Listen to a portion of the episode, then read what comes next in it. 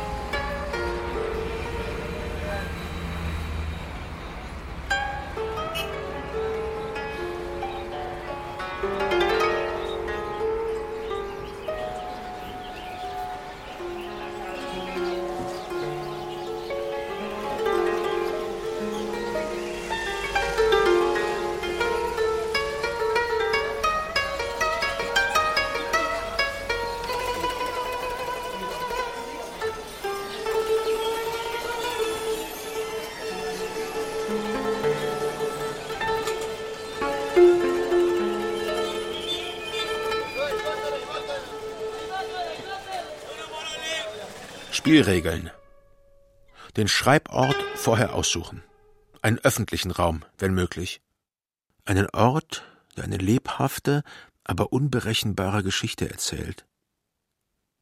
Den Termin für das Schreiben vorher festlegen. Den Termin für das Schreiben vorher festlegen. Den Text so schnell wie möglich veröffentlichen. Vielleicht sogar noch am selben Tag. Keine Bücher oder Zeitungen, keine Notizen, die man im Voraus vorbereitet, mitnehmen. Keine grundlegenden Bezugspunkte keine Interaktion mit der Welt des Internets. Keine grundlegenden Bezugspunkte, keine Interaktion mit der Welt Nur des Internets. Ein äußerlicher Inkubationsreiz, umzuschreiben.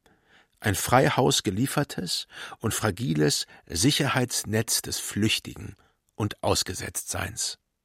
Jetzt,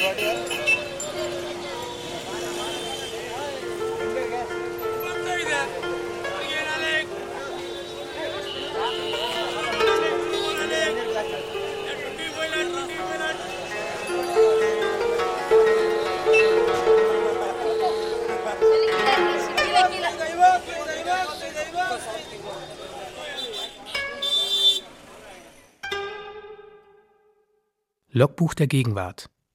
Hörspiel von Mersuga nach Texten von Alice Steger.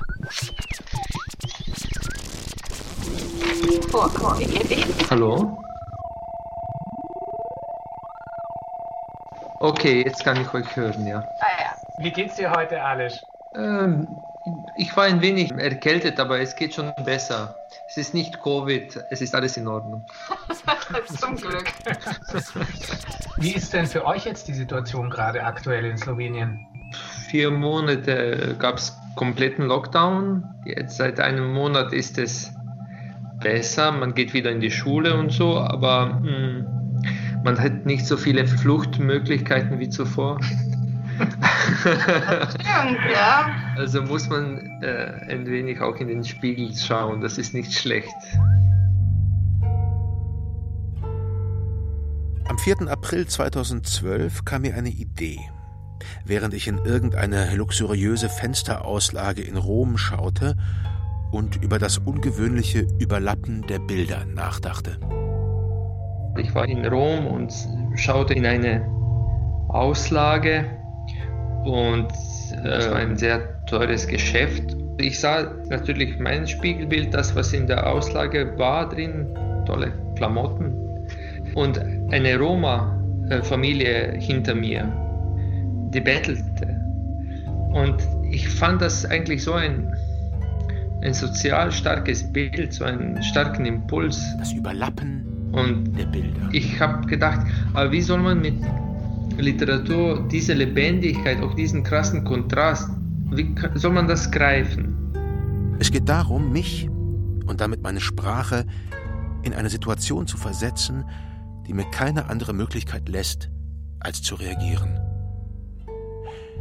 Im Falle des Schriftstellers ist diese Reaktion das Schreiben, die Literatur. Sie ist das, was aus dem Geplanten ausbricht. Wir spüren äh, einen Ort, das tun alle Menschen, ich bin mir sicher, aber uns fehlt die Sprache dafür und uns fehlt eigentlich äh, die Kunst, das zu entziffern dann im Moment. Man merkt erst wirklich, was Sprache ist, wenn man nicht einmal das Grundlegendste zu kommunizieren vermag.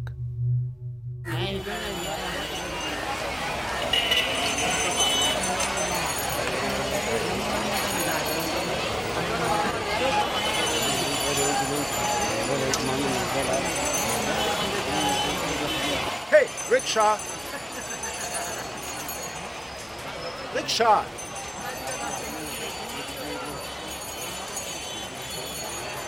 Hey, Rikscha-Fahrer! Nimm mich doch mal mit! Bring mich an einen Ort, wo ich noch nie war. Wo ich auf mich warte.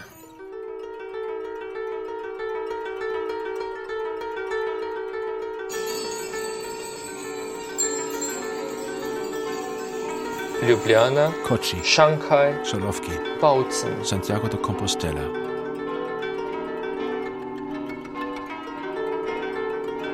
Fukushima, Minamisoma, Beograd, Belgrad, Ciudad de México, Mexico City.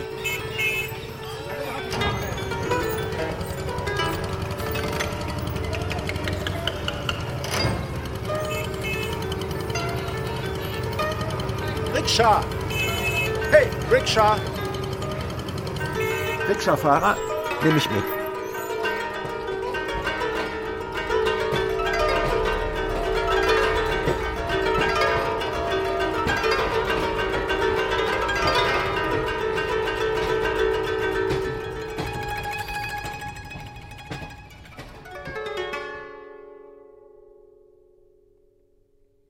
Minamisoma. Eine Stadt an der Küste. Etwa 25 Kilometer nördlich des Kernkraftwerks Fukushima gelegen. Die Straße führt abwärts. Die umgebende Vegetation ist wild und großartig. Der Prozess der Dekontamination ist noch in vollem Gange. Die obere Schicht des verunreinigten Bodens wird abgetragen und in speziellen Kunststoffbeuteln verwahrt. Der Wald wird abgeholzt, das Holz verbrannt. Niemand weiß, wie man die radioaktiven Abfälle entsorgen soll.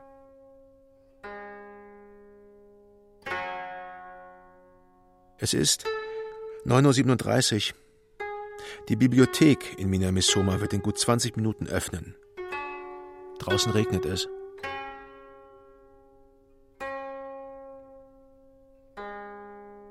Der Tsunami kam wie eine Wand. Der Großteil dieser Wand besteht aus Sand, sieben, zehn Meter hoch. Die Fundamente eines jeden Hauses flüstern die Geschichte der Toten. Die Fundamente eines jeden Hauses, Fundamente eines jeden flüstern Hauses die Geschichte der flüstern Toten. die Geschichte der Toten. Hunderte von Fahrrädern liegen im Gras, auf Beton. Staub und Rost nagen langsam an den verlassenen Skeletten. Eine Stadt auf Verlust reduziert. Über mir leuchten hell die Bibliothekslampen, mitten am Tag. Die Bibliothek von Minamisoma ist das Herz der Stadt. Am Sonntagmorgen geht es hier ungewöhnlich lebhaft zu. Die Bibliothek füllt sich mit bescheidener Musik, einer Harfe. Es scheint, als ob die Bibliothek schon immer hier gewesen sei, noch aus der Kaiserzeit stamme, aus der Edo-Zeit. Zwei Stockwerke hoch, geräumig und voller Bücher, die ich nicht lesen kann, weil ich kein Japanisch verstehe. Es dämmert mir in diesem Augenblick. Es dämmert mir in diesem Augenblick. Es sind die Glühwürmchen. Es sind die Glühwürmchen. Es geht um sie. Solange sie leuchten, Solange sie leuchten, vor allem die in unserer Seele, werden wir in der Lage sein zu lesen. Manchmal braucht man nur eine winzige Flamme und ein geliebtes Wesen oder zwei. Ihre Nähe, ihr, ihr Bei uns sein. Unabhängig davon, wie viele Jahrhunderte Unterschied unsere Uhren anzeigen. Es dämmert mir in diesem Augenblick. Es sind die Glühwürmchen. Es geht um sie. Alles ist lebendig und könnte Sprache werden. Die Sprache in unserem Inneren verharrt reglos in ständiger Bereitschaft. Wir müssen uns bewegen, um Sprache und Ideen in Gang zu setzen. Sprache als Geflecht von Fäden, das uns Satz um Satz nach vorne zieht. Gedanke um Gedanke, ein lebendiger Fluss. Alles ist lebendig Sprache werden. Alles. Oder ist es vielmehr ein Netz aus Zeichenketten, in dem man sich als Mensch leicht verfängt und gefesselt sieht?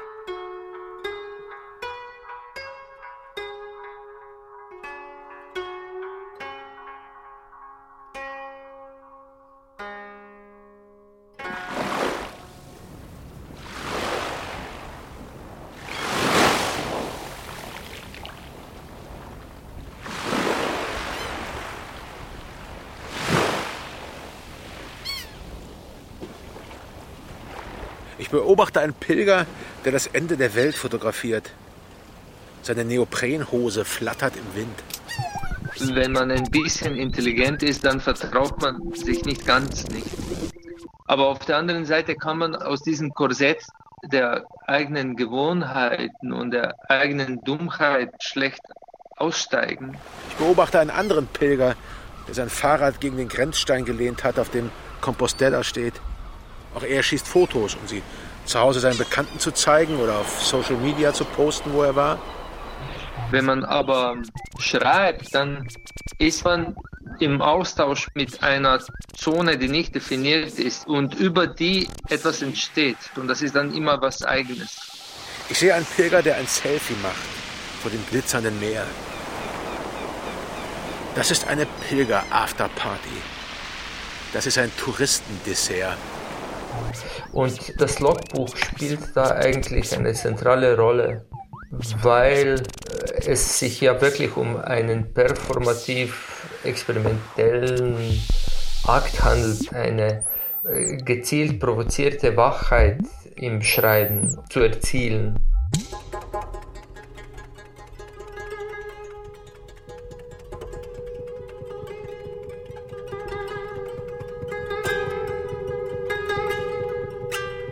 Esta ocasión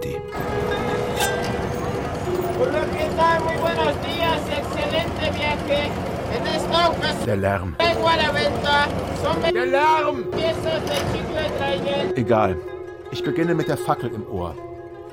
Ich beginne mit der Fackel im Ohr. Es ist unmöglich, sie zu ignorieren. Sie rauscht wie, ja, wie, wie die Dusche im benachbarten Hotelzimmer. Oder wie die Trillerpfeife eines Polizisten, der verzweifelt versucht, das unaufhörliche Chaos zu ordnen, das von allen Seiten auf die Kreuzung rollt. Wie die Rufe von Demonstranten. Der Lärm. Egal. Ich beginne mit der Fackel im Ohr. Alle von uns kennen sie. Die Fackel im Ohr. Wir alle haben diese kleine Flamme in uns, das flackernde Licht, das uns zuflüstert. Ohne dieses Licht, ohne das knisternde Feuer des Lebens, gäbe es keine Zivilisation. Das Licht ist das, was uns verbindet, besonders an Tagen wie diesen, voller Verfinsterung.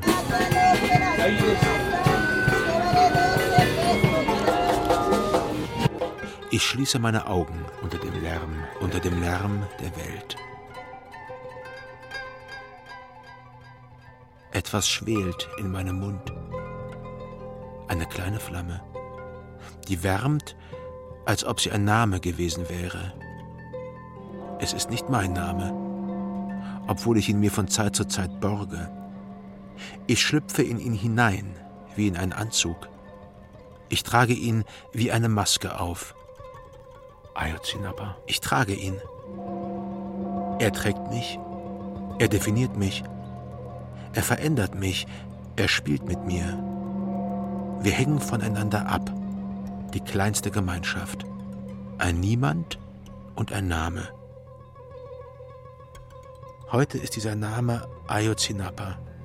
Ayotzinapa in der kleinen Stadt Iguala, unweit der mexikanischen Hauptstadt. Die blutige Ermordung von 43 Studenten der Hochschule von Ayotzinapa wo sie zu Grundschullehrern ausgebildet wurden, Ayotzinapa. Buchstaben in meinem Mund, genau wie Glut zwischen den Zähnen knirschen würde. Die Buchstaben glimmen. Ich blase sie an. Ich blase sie an.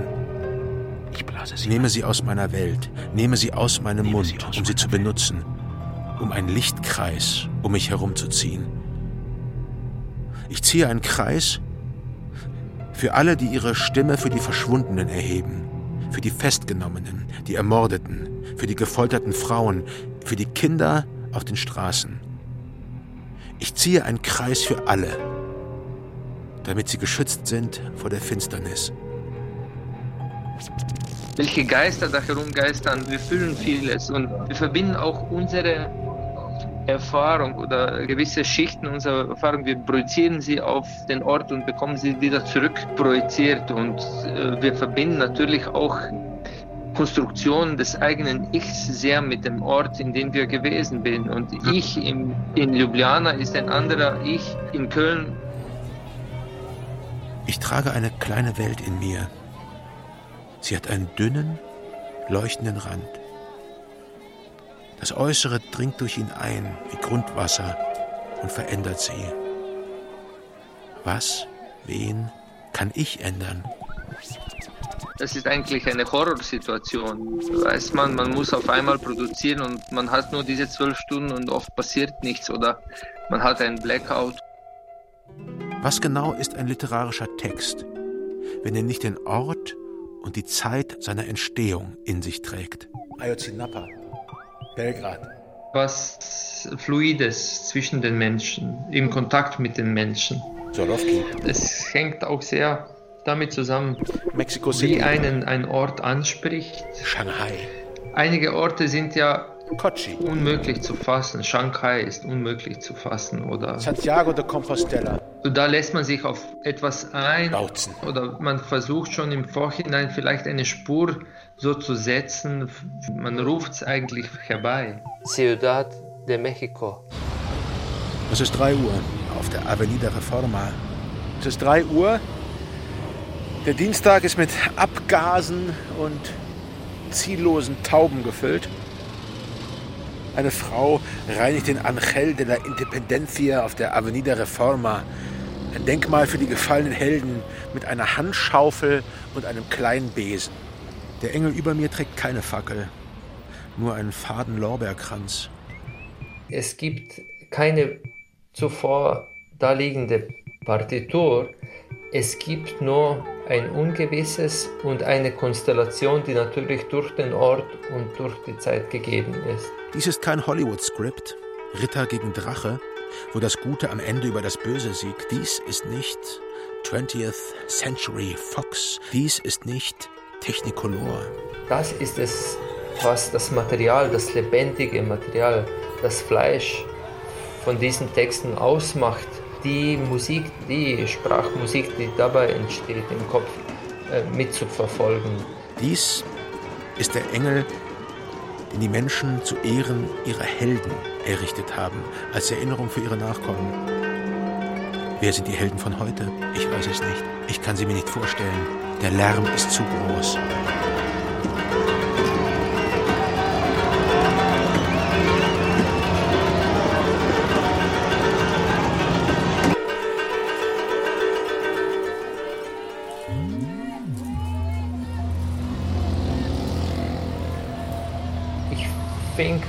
Zu schreiben unter einer Gloriole mitten in Ciudad de Mexico, einer großen Säule mit einem Engel. Und ich habe diesen Engel beschrieben und ich schritt dann mit den Protestierenden weiter. Und sechs Stunden später, mitten im nächtlichen Mexico City, traf ich wirklich einen Impersonator, der sich da als Engel kleidete. Und das war eigentlich so diese Art von Epiphanie.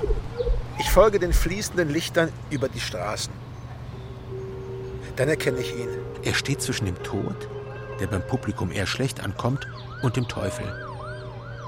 Mein Engel. Er ist wieder da. Er sitzt in der Luft, bittet um Almosen.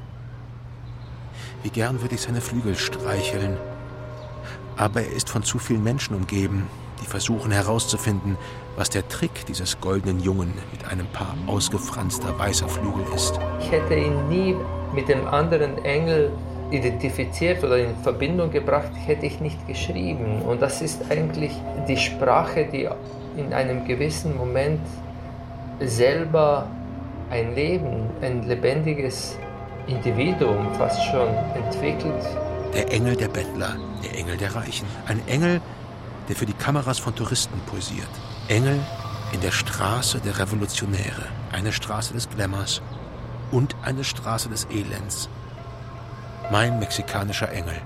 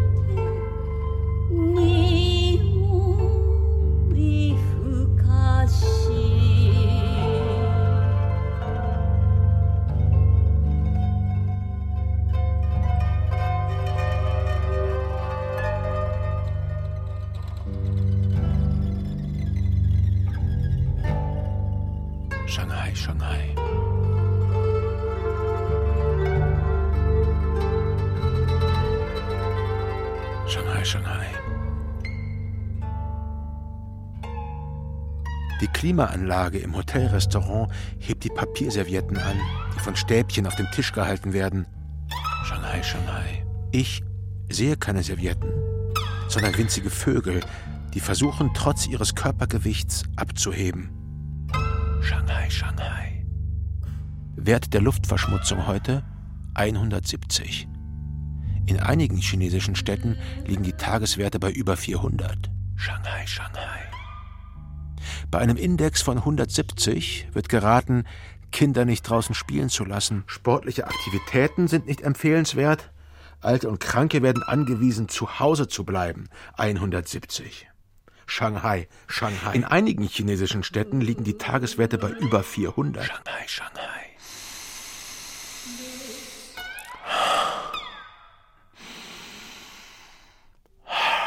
Shanghai, Shanghai. Meine Luft ist die Luft der 25 Millionen Menschen in dieser Stadt, die sie tausende Male am Tag einatmen. Inhalieren. Immer wieder inhalieren. Wir atmen ein, atmen aus und versuchen erneut zu inhalieren. Inhalieren, immer wieder inhalieren.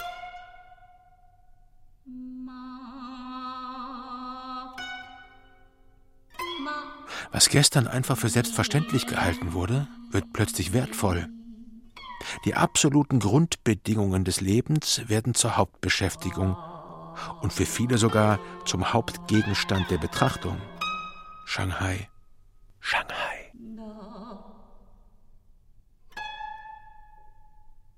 Es fängt an zu regnen. Es gibt nichts Traurigeres als frisch befeuchtetes Papier. Ein Stück Papier, das vom Wind weggetragen wird, hat nichts mit Freiheit zu tun, sondern mit der sehr komplexen Unausweichlichkeit, an der jede menschliche Existenz teilhat. Shanghai, Shanghai. Shanghai, Shanghai. Wir sind. Und wir waren. Luxus. Man wird, man wird süchtig, ich sehe es schon an mir. Rikscha-Fahrer, nimm mich mit. Bring mich an einen Ort, wo ich noch nie war, wo ich auf mich warte. Menschenmassen auf dem Weg zur Arbeit. Hauptverkehrszeit am Morgen. Wir gehen auf die Straße und wir gehen an Menschen vorbei, die erwecken unser Interesse, aber wir haben keine Ahnung, wer sie sind, was sie sind. Aber sie schwingen doch mit und sie bringen etwas mit und sie hinterlassen auch eine Färbung oder eine Tonlage in uns für ein paar Augenblicke lang. Wie geht man mit diesen Informationen um?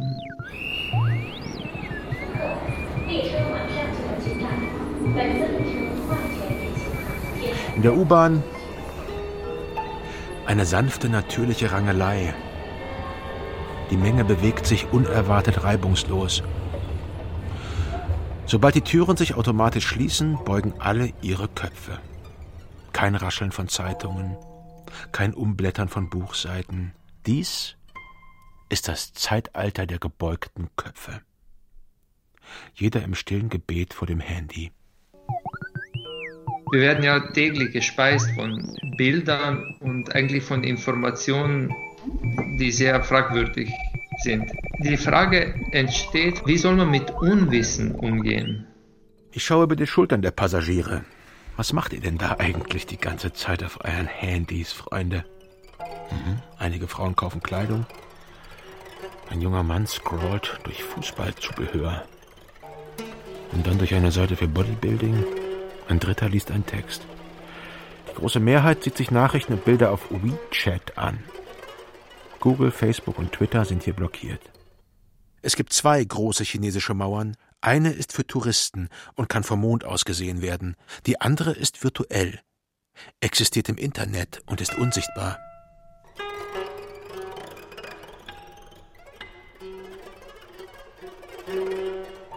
Ägypten hatte Papyrus. Die Chinesen entdeckten das Papier. Was wäre Poesie ohne Papier? Was wäre Liebe ohne Papier?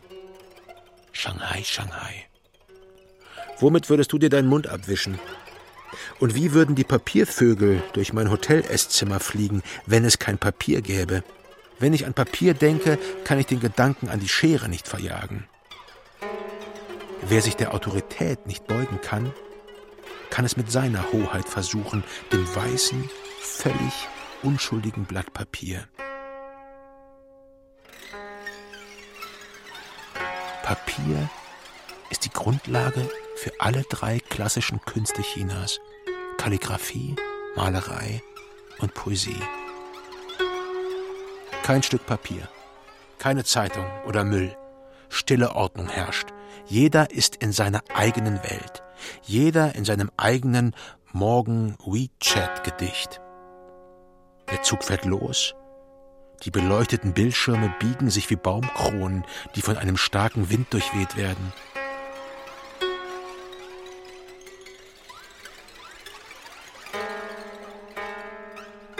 Papier hat mich vor mir selbst gerettet. Es verträgt alles, sogar den Namen des einen in mir, der sagt, dass das ich bin.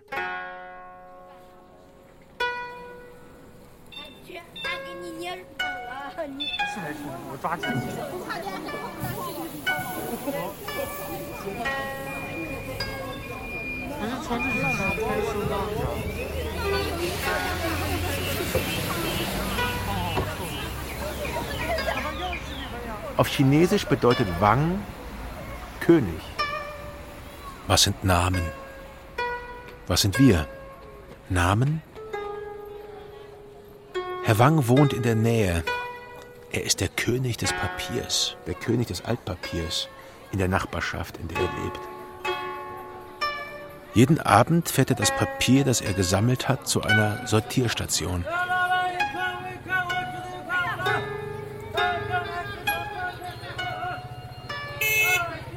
Ich sehe das Starre in seinem Gesicht, die Hingabe und das Einverständnis.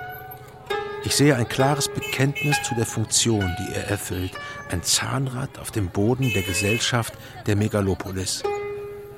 Shanghai, Shanghai.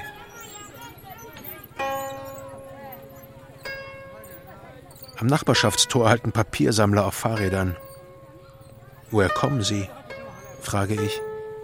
Keiner von ihnen ist registriert. Sie arbeiten alle illegal, ohne Steuern zu zahlen. Sie essen jeden Abend hier auf der Müllhalde ihr Abendessen, trinken Bier und warten auf ihren Anteil. Es ist ein hartes Leben, beschwert er sich. Er bietet mir Pizza an. Wir stoßen auf den ganzen Müll der Welt an.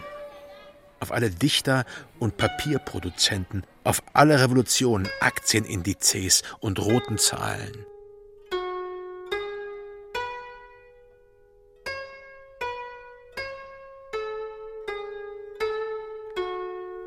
Im Erzählen ist ja alles möglich, wohingegen in der Gesellschaftsanalyse ist fast nichts möglich. Im Erzählen kann man das alles unterwandern, aber dann ist natürlich die Frage, welche Wertung gibt man dieser Erzählkultur. Wir glauben unseren eigenen Erzählungen nicht mehr mhm. genug, um wirklich Schlüsse aus denen zu ziehen. Ja. Wir stoßen auf Konfuzius an. Und da wir im Moment nichts Besseres finden, gleich noch einmal auf Konfuzius.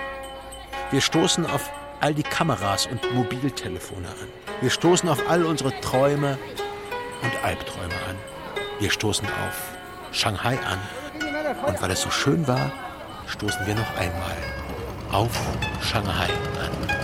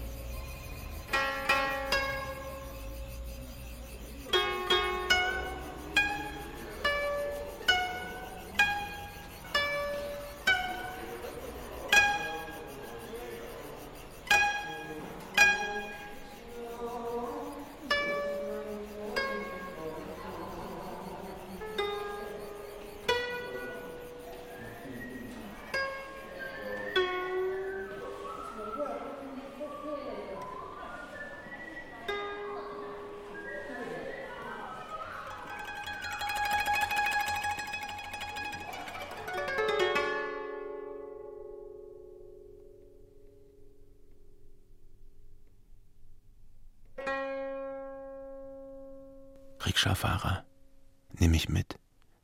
Bring mich an einen Ort, wo ich noch nie war, wo ich auf mich warte.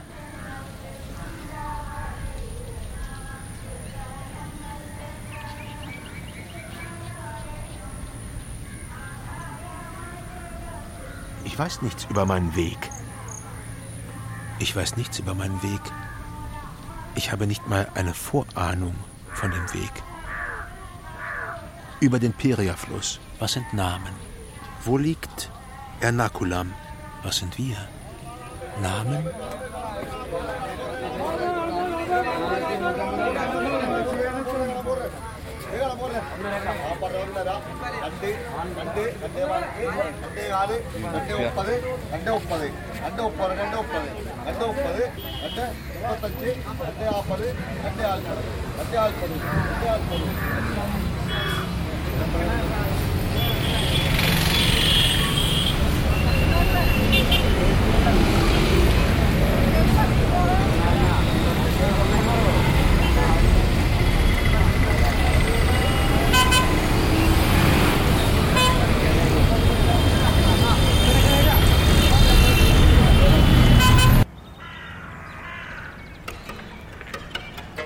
Eine donnernde, verkehrsreiche Straße.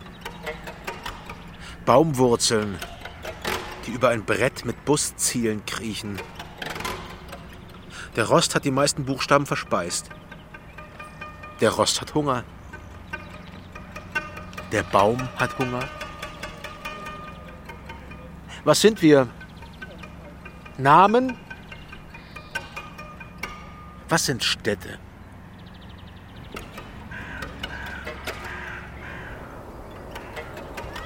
Rikscha-Fahrer, nimm mich mit. Bring mich an einen Ort, wo ich noch nie war, wo ich auf mich warte. Bring mich an einen Ort, den du magst. Wir fahren. Der Fahrer ist mein Führer auf der Reise ins Unbekannte. Ich gebe vor, Dante zu sein, wenn auch nicht im Inferno. Wir fahren durch die Straßen von Kochi. Dies ist kein Fahren, dies ist ein nie endendes Wunder des Überlebens. Die Rikscha-Fahrer wissen Bescheid, der Weg ist Geräusch. Jeder Zusammenstoß hat seinen eigenen Sound, aber der Sound selber stürzt nie ab. Begegnung heißt, eine Stimme zu haben. Rikscha-Fahrer, nimm mich mit. Bring mich an einen Ort, wo ich noch nie war, wo ich auf mich warte.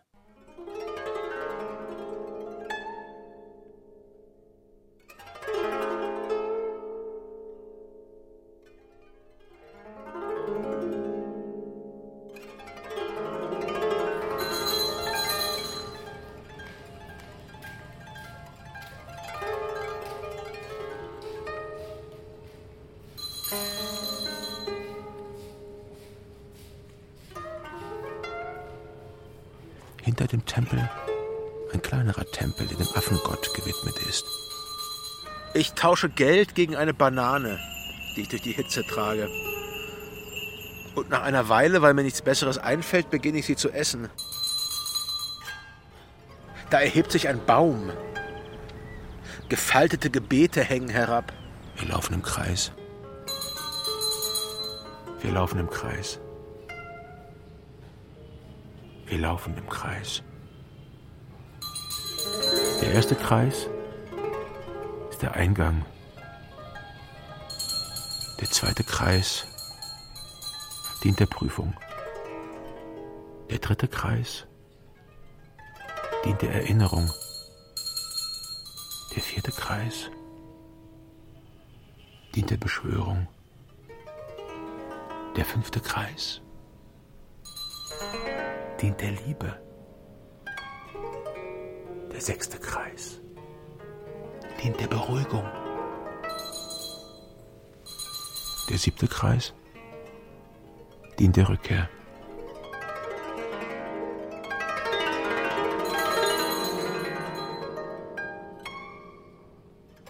Ich umrunde den Baum siebenmal. Siebenmal über die Wurzeln, barfuß, die Banane in meiner Hand. Siebenmal dreht sich etwas in mir, vom Schwindel zur Erleichterung, Ein sich lösender Knoten. Ein merkwürdiges Gefühl zwischen den schwarzen Krähen und der sengenden Hitze. Neben dem Tempel ist ein Teich. Ich sehe Fische, die sich der mit grünem Schlick bewachsenen Treppe nähern. Reisende, die am Rand dessen, was wir verstehen können, ankommen. Indien, alles ist Religion. Dieser Teich spiegelt den Müll am Rand der Treppe.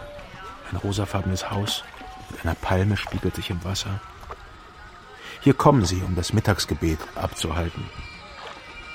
Hier kommen sie, die Unterdrücker der Stille, die Vorboten des Lebens, die Häscher des Schweigens, die Hypnotiseure des Mittags, die Menschenhändler des Klangs, die Verehrer der tanzenden Götter. Hier schreiten sie dahin, die Geister der Nacht, die niemals endet, die Heizer der Hitze, die Pfeifer und Perkussionisten, die Glöckner und Trompeter, die Imprägnierer von kleinen, lauten Ewigkeiten, die mich mit einer anderen Musik erfüllen, während das Dauergeräusch der kreischenden Krähen für einen Moment, als an mir vorübergehen, verstummt.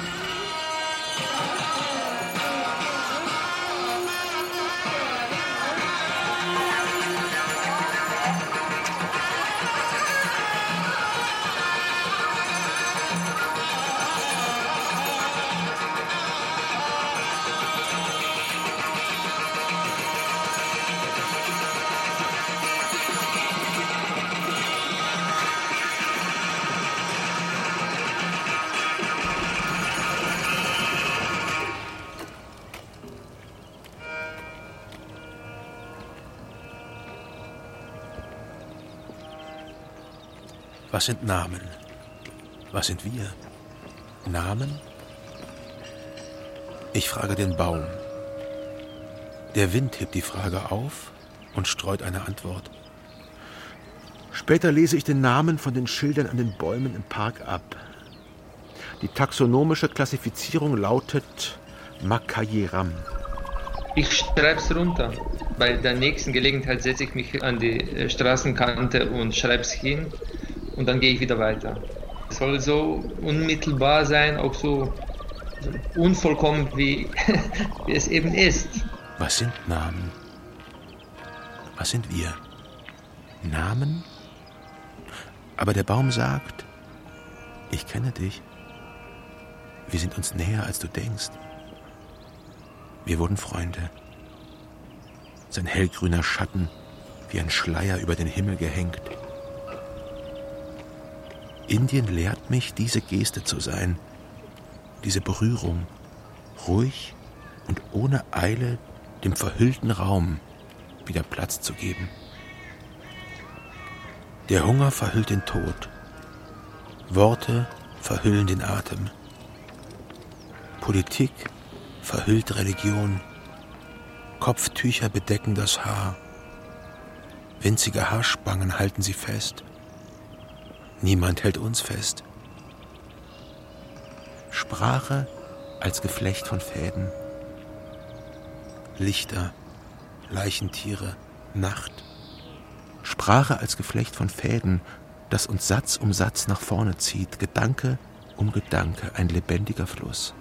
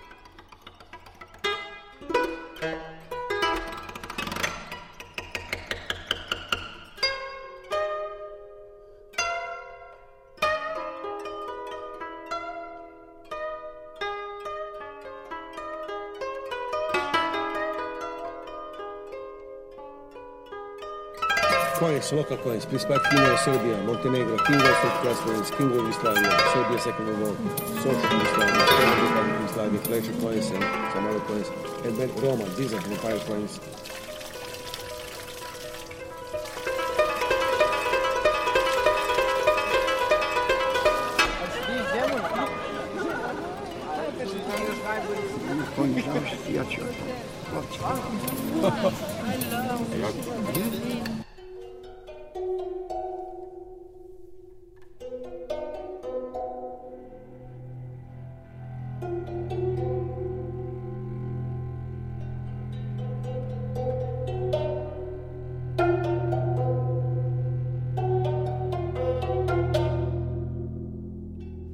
Bist du? Zwischen heraufziehenden Regenwolken, gegen die Dämmerung, der du nach Veränderung rufst.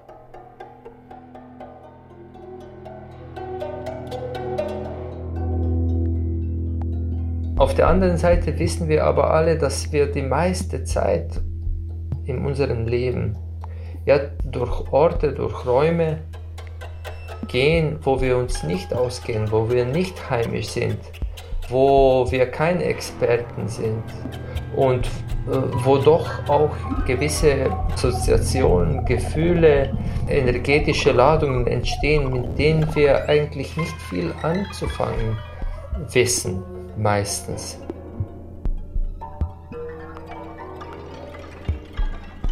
Belgrad. Beograd. Belgrad, 7.30 Uhr. Sonntag. Es ist ein sonniger Morgen voll meerblauen Himmels. Der Wind ist warm und weich. Der Wind des Südens und der Wind des Vergessens. Ich sitze auf einer Bank. Der Wind ist gerecht. Er hat keinen Willen. Wenn der Wind weht, wird alles Tote um mich zum Leben erweckt. Die toten Blätter bewegen sich. Tote Zigarettenpackungen fliegen durch die Luft. Tote Plastikflaschen werden zur Allegorie der unermüdlich wandernden menschlichen Seelen. Wandernde Seelen, wie wir. Der Wind bewegt eine Plastikflasche Coca-Cola und wickelt eine Boxershorts um den Mülleimer neben meiner Bank.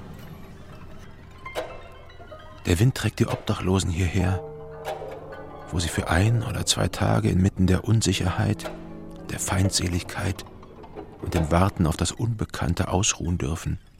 Und dann bläst er sie wieder fort.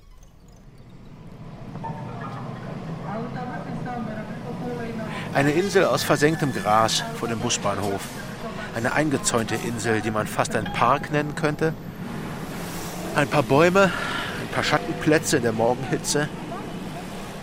Geflüchtete. Aus Syrien, Afghanistan, Irak, Afghanistan, aus Syrien, Afghanistan, Somalia, Jemen, Irak, Somalia, Jemen, Somalia, Gott Jemen. weiß noch von sonst wo. Ein Park voller Menschen, die ihre Häuser verloren haben. Ein Park voller Menschen, die ihre Liebsten zurückgelassen haben, um zu überleben. Ein Park voller Menschen mit der Hoffnung, dass sie mit der Zeit in der Lage sein werden, diejenigen zu retten, die sie zurückgelassen haben. Der Wind ist gerecht. Er hat keinen Willen.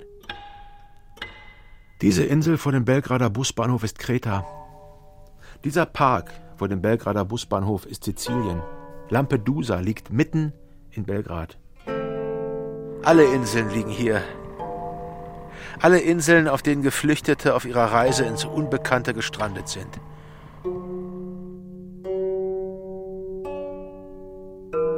Ins Unbekannte? Ins Nirgendwo sagen die Staatsoberhäupter. Nirgendwohin, sagt der bulgarische, mazedonische, serbische, ungarische, österreichische, slowenische, deutsche, italienische, griechische, französische, britische Zollbeamte, deutsche, Polizist, Soldat, italienische, griechische, französische, britische Zollbeamte. Der Wind ist ein Verbrecher. Der Wind ist ein Verbrecher. Der Wind ist ein Verbrecher. Ich fühle, wie Taubheit in meine Knochen kriecht. Der Wind beginnt stärker zu wehen.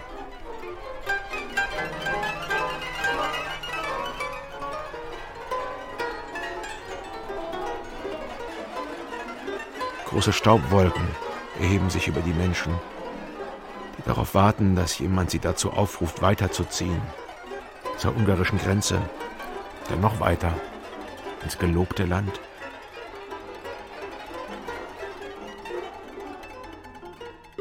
Jeder von uns kommt von irgendwoher, jeder kommt dauernd von irgendwo an.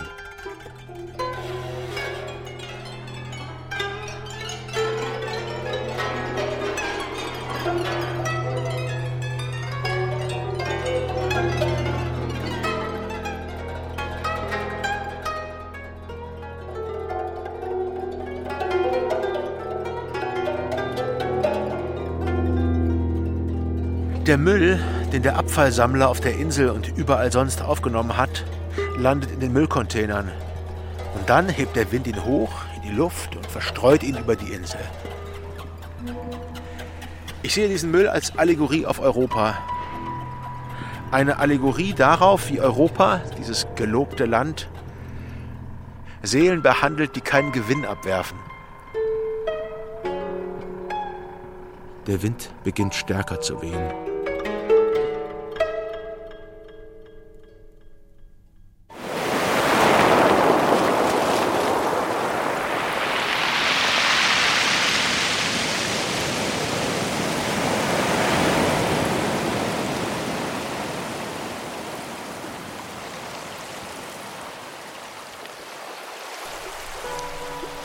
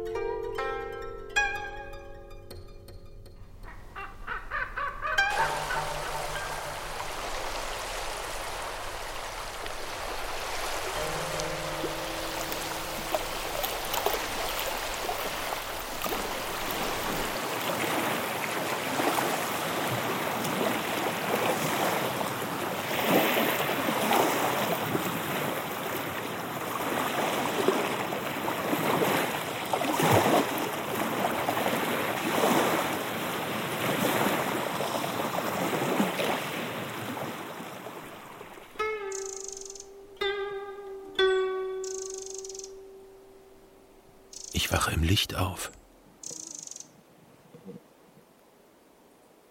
In einem Überfluss von Licht.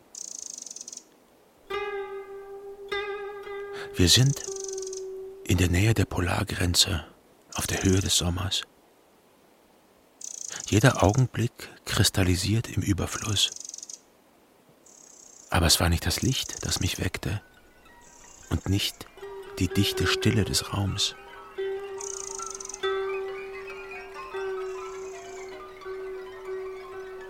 Sprache.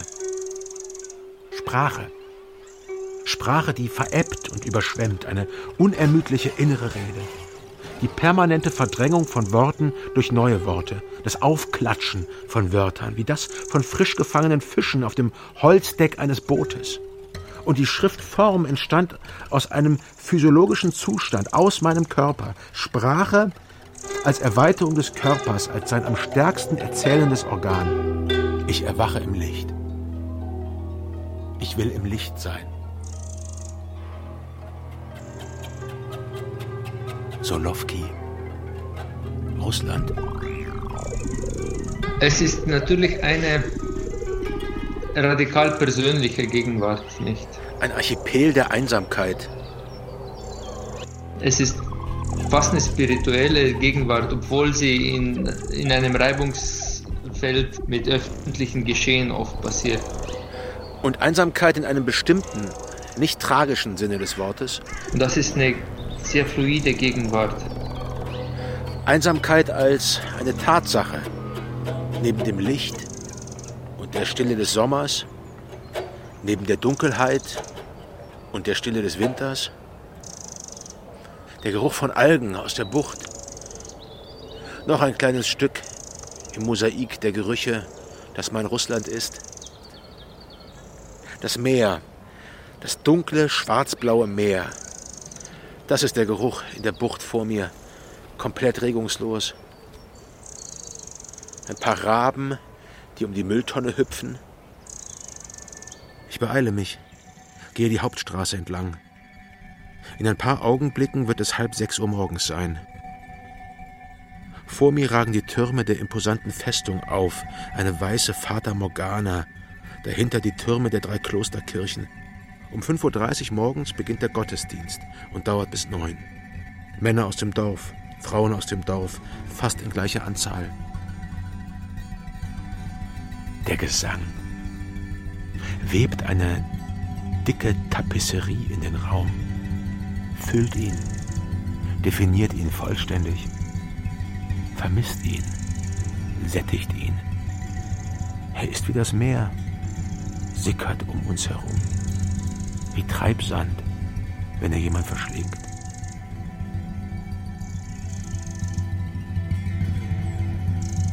Der Gesang berauscht mich. Er spricht anders zu mir. Nicht durch Analyse oder Argumente, nicht durch Logik, sondern durch Emotion.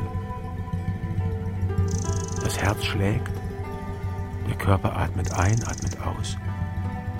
Langsam schwankend an diesem Platz, mit weit ausgebreiteten Armen.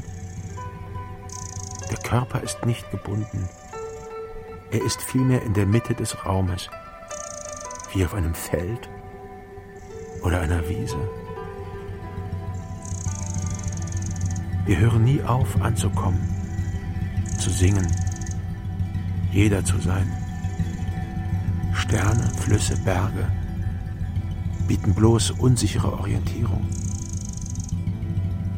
Nur das, was du bei dir trägst, was du nicht schaffst, nicht in dir zu tragen, wenn du ankommst und ankommst, andauernd. Nur das ist, nur das, der einzige Ort. Alles andere von irgendwo, jeder nach irgendwo hin. Sei du gepriesen, undefinierbarer und freier Lauf unseres Wegs.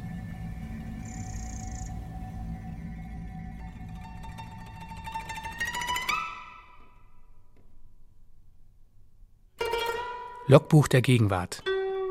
Hörspiel von Mersuga nach Texten von Alice Steger. Wirklich, Janko? Ja, ja. Habt ihr eine schöne Zeit? Danke. Ja, also vielen, vielen Danke. Dank. Danke für deine Zeit. ich, Eure Zeit. Ciao. Dankeschön. Alles Tschüss. Gute. Mit Felix Göser und Alice Steger. Ton und Technik Eva Pöpplein und Christoph Schumacher. Koto Naoko Kikuchi. E-Bass Janko Hanuszewski.